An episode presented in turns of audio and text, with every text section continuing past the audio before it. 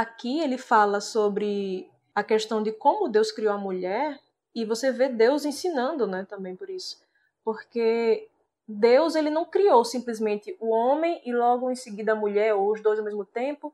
Não, ele esperou que Adão deduzisse a falta, né? Ele estava lá nomeando os animais, né? Isso faz parte do domínio, né? Você na, na cultura hebraica você dar nome significa ter domínio também sobre aquilo ali. Uhum.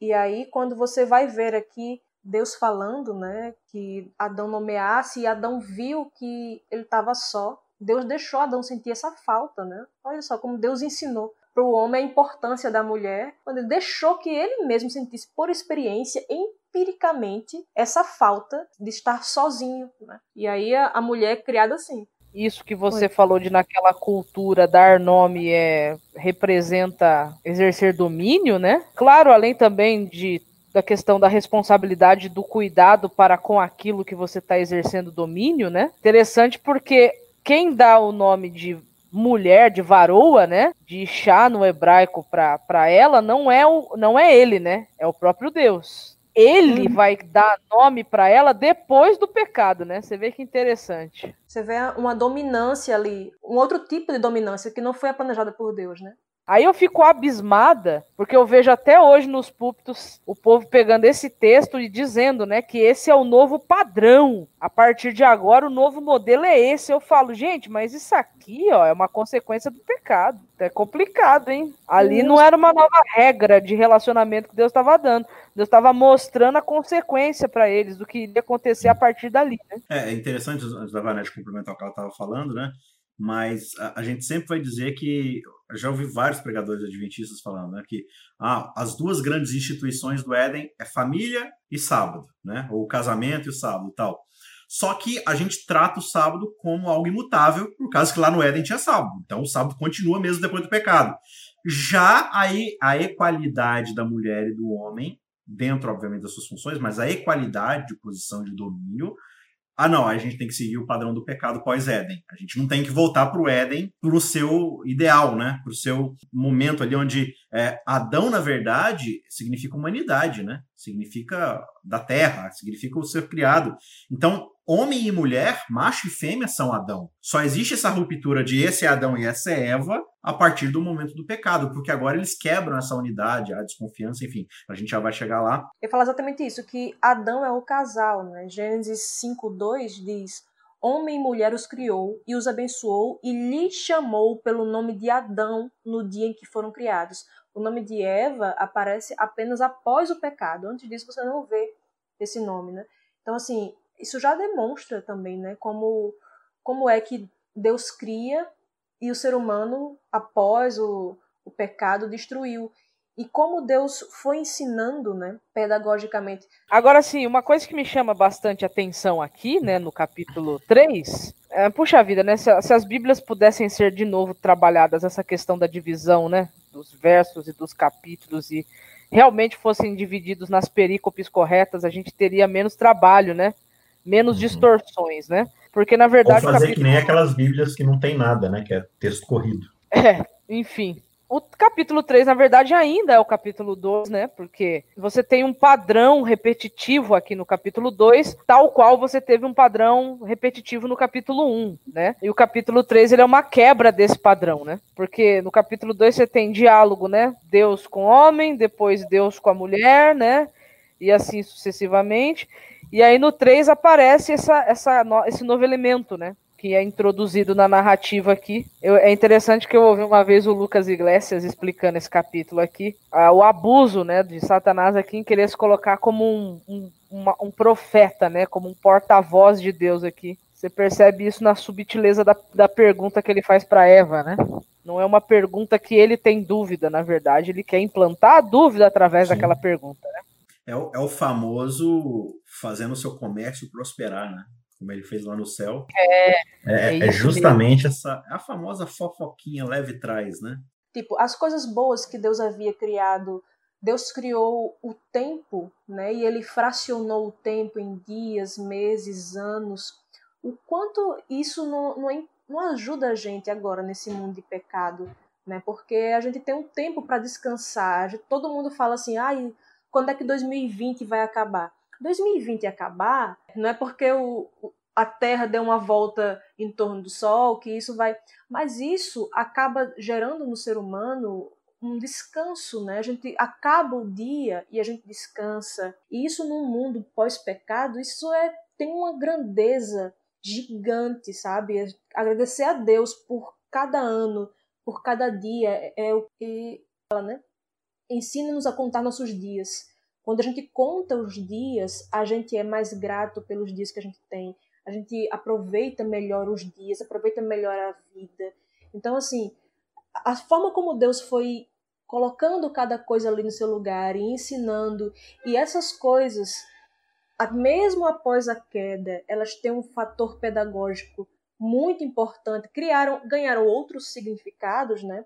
Deus disse que Adão e Eva iriam conhecer o bem e o mal, né? Que, coisa que Deus conhecia, né? Só que eles iriam conhecer o que a serpente não falou, foi como eles iriam conhecer, né? Ó, Deus não quer que você seja igual a eles, conhecedor do bem e do mal.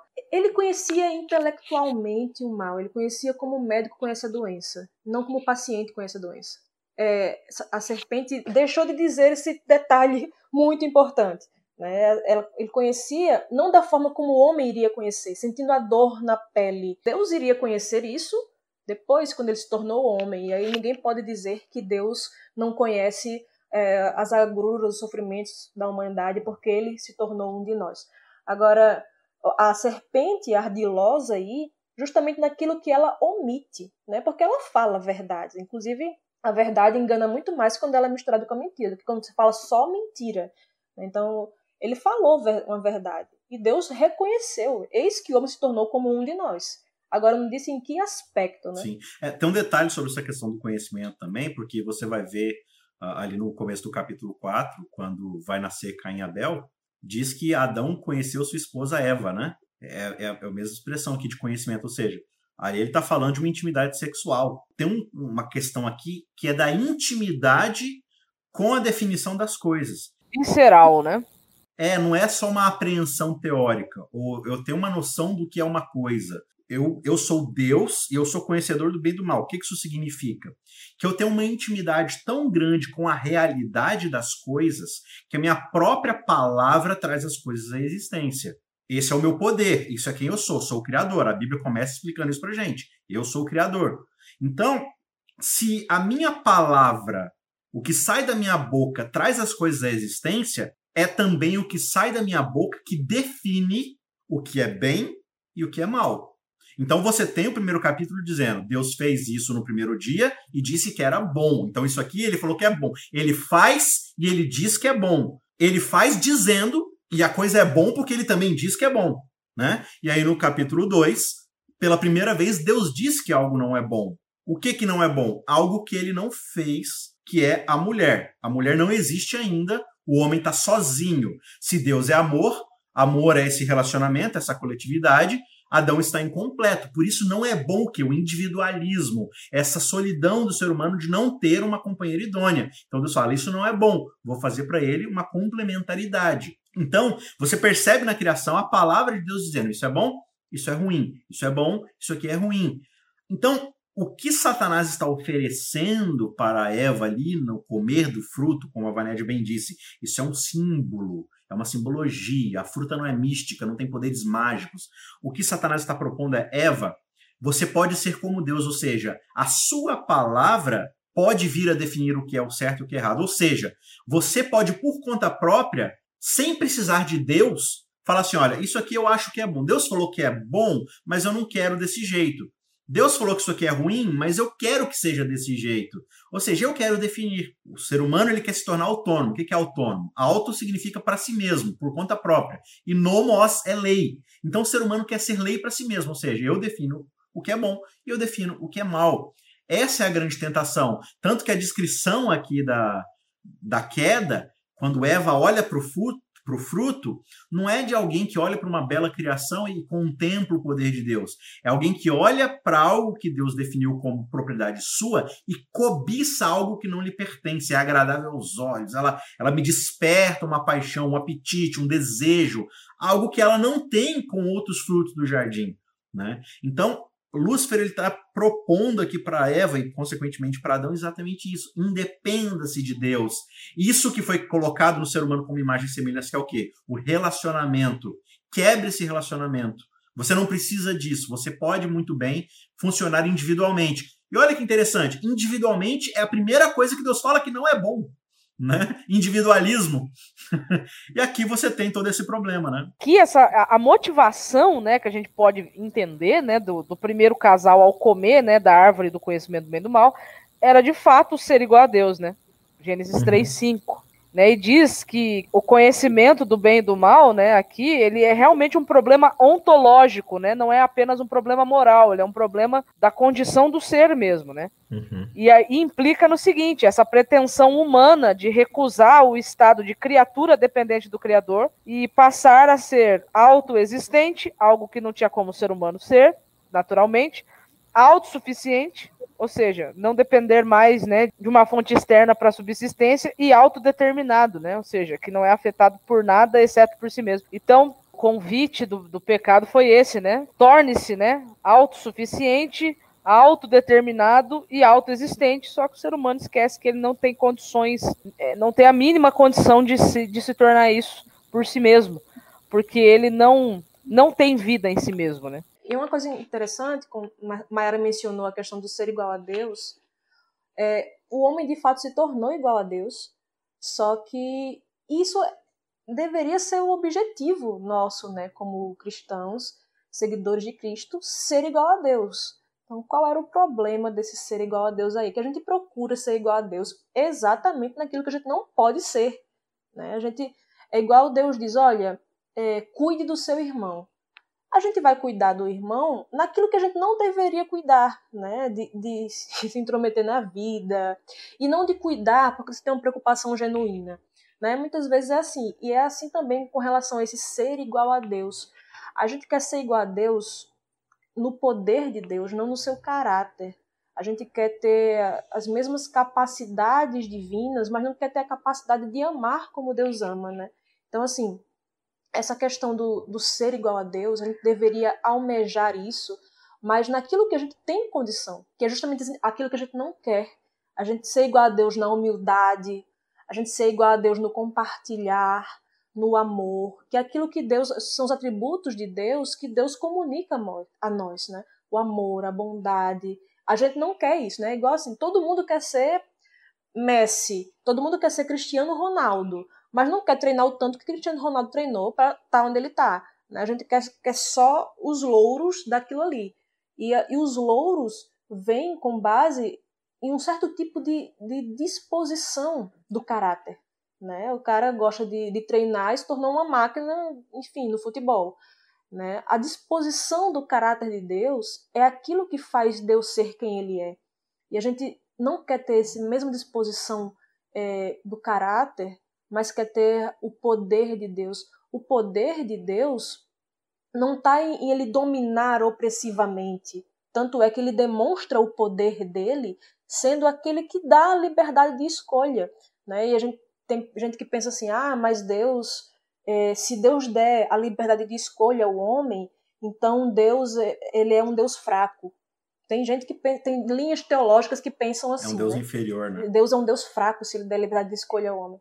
É, só que, na verdade, Deus é tão soberano, que é como um teólogo chamado Roger Olson diz, né? Deus é soberano sobre sua própria soberania. Deus é tão soberano que ele escolhe dar liberdade. É claro que o ser humano, após o pecado, ele tem essa liberdade ferida e manchada, e toda a liberdade do homem é para correr para o mal, mas Deus vem e vai atuando nossa mente, nosso coração, para que a gente possa fazer a, a escolha agora, nosso arbítrio foi agora liberto para escolher a Deus. Sem isso, ninguém vai escolher a Deus. Mas aí Deus faz isso porque Deus ele é, é tão soberano que se ele fosse menos do que soberano, ele não faria isso, não, não daria liberdade de escolha. Um Deus que não fosse totalmente soberano, ele teria medo de fazer isso, né? Como diz é, A. W. Tozer. Um Deus menos que soberano não daria liberdade ao homem, ele teria medo de fazê-lo. Então, graças a Deus que Deus é, é tão soberano que ele, que ele diz: olha, vocês podem agir como vocês quiserem. Os resultados serão inevitáveis, Sim. mas vocês podem agir e, e escolher o que é vocês quiserem. É interessante que na, na, ficção, né?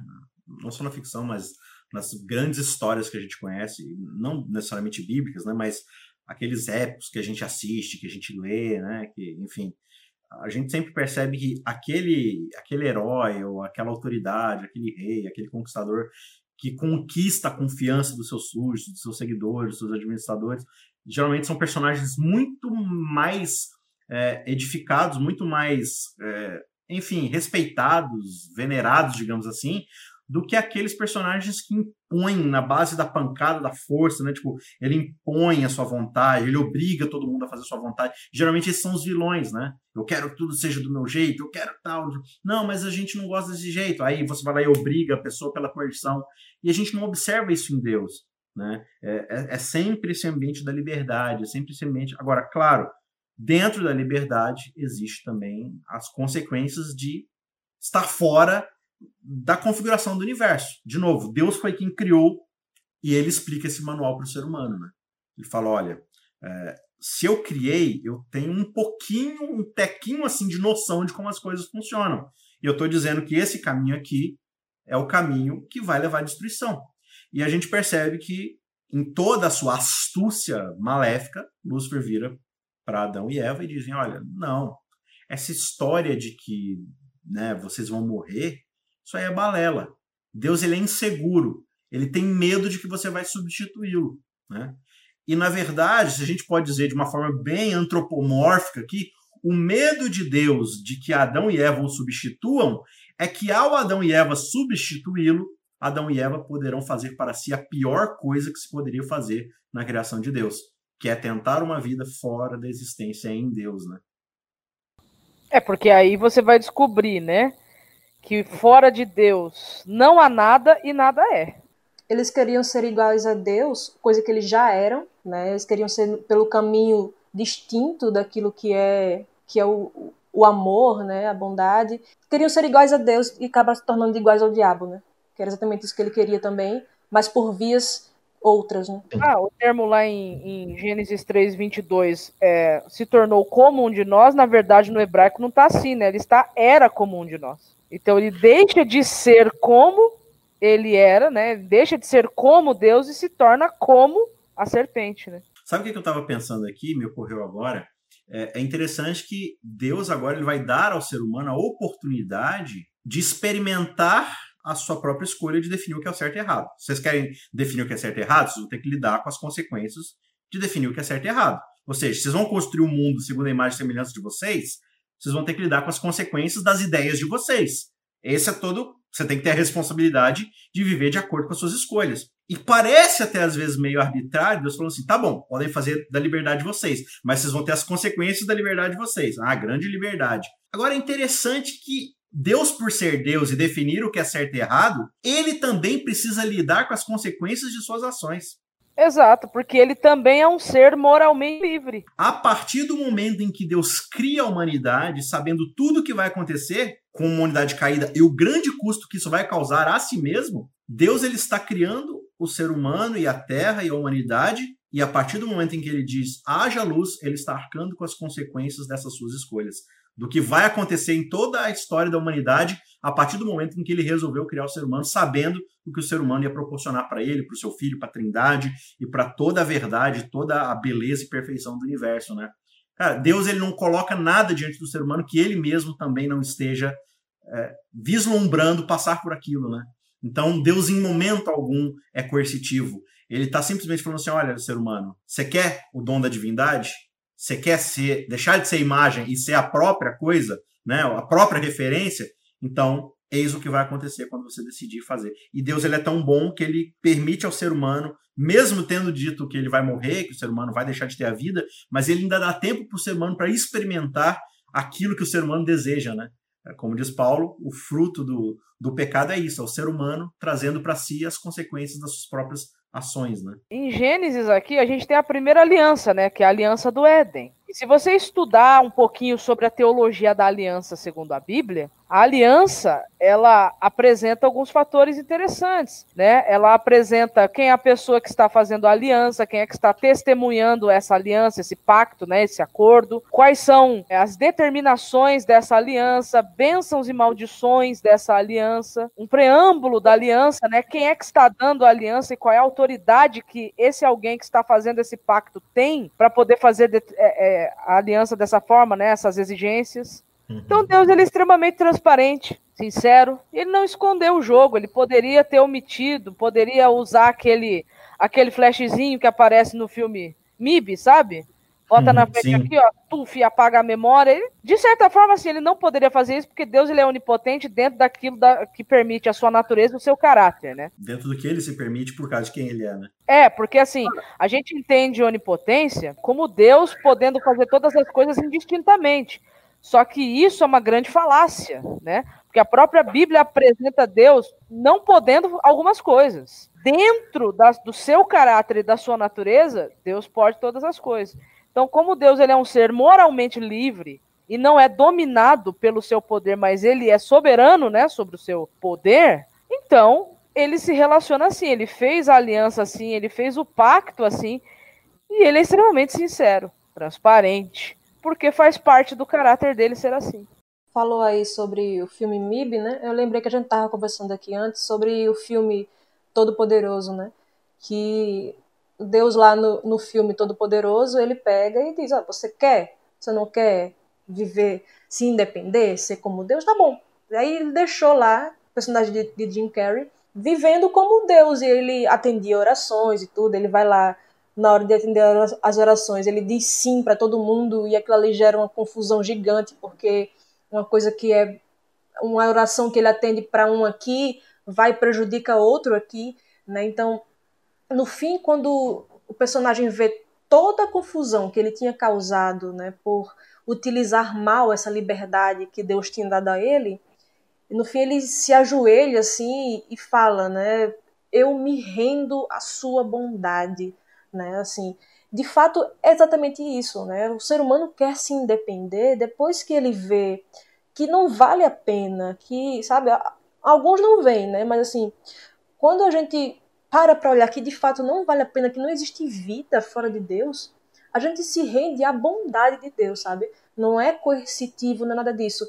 É, olha só como Deus é bom, como Deus, Deus me deu tudo e, e sabe, não tem porquê eu não seguir e não amar esse Deus. Aí a gente se rende de fato à bondade de Deus. É, e conversão, no fim das contas, né? Já que a gente está aprendendo aqui, conversão é você dar essa meia volta e falar assim: Deus, cansei de tentar definir por conta própria o que é bom e o que é mal. Eu me rendo à tua definição do que é bom e do que é mal.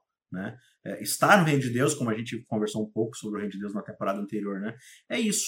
É você entender que nesse reino existe um rei soberano, um senhor e é ele quem traz a definição sobre suas leis. Não porque ele quer obrigar a gente a fazer a sua vontade, porque ele manda e, e a gente tem que obedecer. Mas porque justamente o amor tem parâmetros para ser amor. E é dentro desse parâmetro que a gente vai entendendo qual é a vontade de Deus e o que, que a gente foi criado para ser. Eu li uma frase essa semana num, num livro muito interessante que eu nunca tinha parado para pensar na conversão assim né, já que você tocou no ponto da conversão, é, o livro que eu li, ele diz o seguinte, que conversão é você devolver a Deus o maior dom que ele nos concedeu, ou seja, nossa liberdade.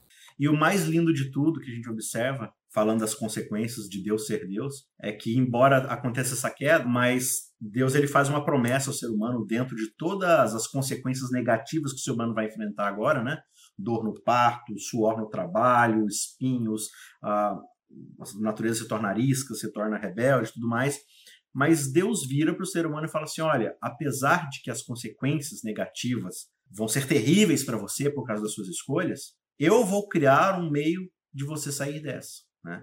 Eu vou criar uma possibilidade de você ser resgatado e ser trazido de volta para o Éden, se assim você escolher lá na frente. Então, olha que interessante, Deus está falando assim: olha, você deveria pagar um grande preço como consequência das suas escolhas. mas eu vou pagar esse preço para que você possa experimentar a liberdade fora de mim, chegar às conclusões de que isso é terrível e voltar para mim por livre e espontânea vontade. Mas você só vai poder fazer essa escolha lá na frente, sem arcar com as consequências do morrendo morrerás para sempre, porque eu vou experimentar no seu lugar as consequências das tuas escolhas negativas. Né? Então, ainda assim, Deus fala, a maior lição que Deus vai dar é: experimente o que existe de ruim nas suas escolhas e eu vou arcar com as consequências. Claro que a lição de Deus é: o morrendo morrerás, a morte eterna, ela ainda é uma realidade. Se você, no fim das contas, experimentar toda essa pedagogia de ver o que é ruim e o que é bom por conta própria, e ainda assim falar, Deus, ainda assim eu quero seguir o meu caminho. E aí Deus vai falar, então, você teve a oportunidade de ver tudo que há de ruim, e ainda assim você quer seguir esse caminho, então não tem possibilidade de você continuar dentro do Éden, né? Não, não tem essa possibilidade. Aí a promessa que ele fez lá no começo, de fato, vai se cumprir. Imagina Deus permitir que Adão e Eva continuassem no jardim, onde ali a vontade de Deus imperava, se eles não queriam fazer a vontade de Deus. Né? Era um suplício, né? Então, muito melhor que eles ficassem de fato fora do jardim e seguissem aquilo que era a vontade deles. A gente pensa, olha o que, que Deus fez, colocou para fora do jardim. Foi a vontade deles. Se, se Deus não tivesse colocado para fora do jardim, ele não estaria deixando que o homem seguisse suas próprias escolhas. Aí ele estaria sendo é, autoritário. Né? Mas, de, fato, quando Deus deixa que o homem siga é, o curso da sua, das suas escolhas, Deus vai e coloca guardas no jardim com a espada, não deixando eles voltarem. Né? É, Deus coloca esses guardas no jardim para que o homem não comesse mais da árvore, né? não comesse mais do fruto e vivesse para sempre. Mas o ser humano sempre tenta voltar para o paraíso. Ele sempre tenta, ele quer se independer, mas ele quer, não quer as consequências. E Deus impede essa volta. A gente vê o tempo todo aí seres humanos querendo voltar para o Éden, para né, a harmonia edênica, sem se submeter às regras que causam essa harmonia, sem se submeter à vontade de Deus, que é quem dá essa harmonia. Né? Então você tenta voltar ao Éden por meio da, da economia, por um sistema econômico muito eficaz, por uma ideologia política. Então a gente sempre tenta voltar ao Éden de formas distintas, mas Deus tem guardas no jardim. E aí esse, esse retorno ao a bonança, a harmonia edênica, agora é só para o futuro, só escatológico. Né? É quando esse Deus aí, que sofreu as consequências que você falou, as consequências do meu pecado, quando esse Deus fizer sua intervenção final na história, colocar esse basta aí que está precisando, né, e, e disser, olha, agora já deu, agora vou, vou recomeçar tudo de novo. Né, vou dar um reset e a gente vai começar a história de novo. É isso aí. Ele cria a liberdade e essa liberdade a gente tem a oportunidade de usar, mas as consequências são essas daí, né? Imagine que desgraça seria, que inferno seria a gente ter uma vida eterna enfrentando nossas próprias consequências de nossas escolhas, né? A morte então se torna uma grande bênção divina, né? Você vai poder experimentar as consequências negativas das suas escolhas, mas por um período determinado de tempo, né? E aí você tem essa, esse período trial, né? Esse período de demonstração. E aí depois você faz sua escolha. Faz sua escolha. É isso aí mesmo que você quer? Né? E Deus vai respeitar, no fim das contas, essa escolha. Ei, peraí, tu falou de morte e bênção divina, a gente tá no setembro amarelo, o povo vai achar que a gente tá falando que a morte é boa, viu? A morte, morte é inimiga. É ruim, morte é A morte capeta, é inimiga. E o maior inimigo e o último inimigo a ser vencido é a morte, tá? Fique claro, fique seguro, use máscara.